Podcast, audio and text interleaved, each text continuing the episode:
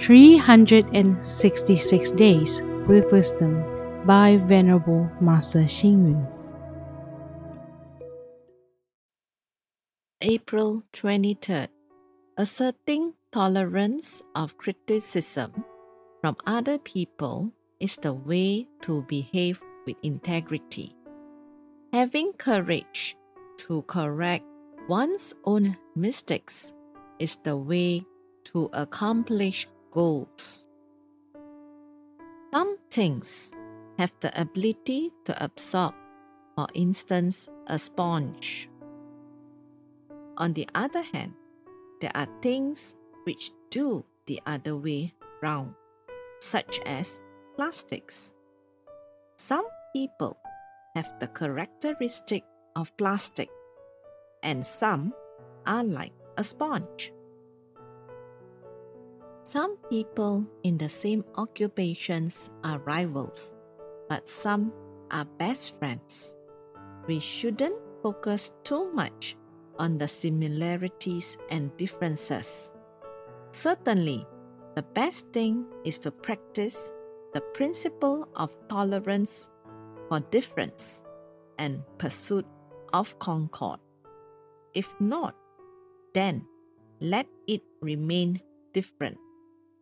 Similarly, there are many essential things in this world that are worth assimilating.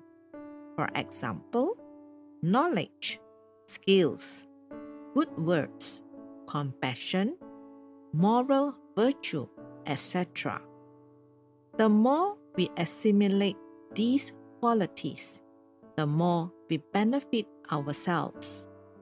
However, there are also things we should not assimilate, such as bad habits, laziness, and slandering. We should expel these qualities that can contaminate our soul.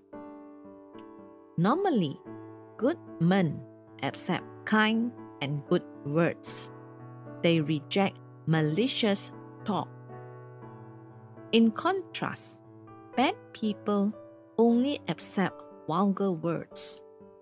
Hence, we should conceive good words, good thoughts, and good deeds, while at the same time rejecting words which are irrelevant and nonsensical. Prince Siddhartha learned Brahmanic teachings before he was enlightened as Buddha. From the teaching, Prince Siddhartha identified the unequal treatment of the different castes of people, and this motivated the prince to find the truth. As a result, Prince Siddhartha realized that all sentient beings possess a Buddha nature, which is in contrast with Brahmanic teachings. Thus, emphasizing equality among all sentient beings is one of the main thrusts of Buddhist teaching. Since ancient times, the sage learns only the good knowledge and rejects the bad. It is beneficial for us to learn how to absorb and reject appropriately. With this, we will be able to live the middle path, which is the path of moderation. Read, reflect, and act. It is beneficial for us to learn how to absorb and reject appropriately. With this, we will be able to live the middle path, which is the path of moderation.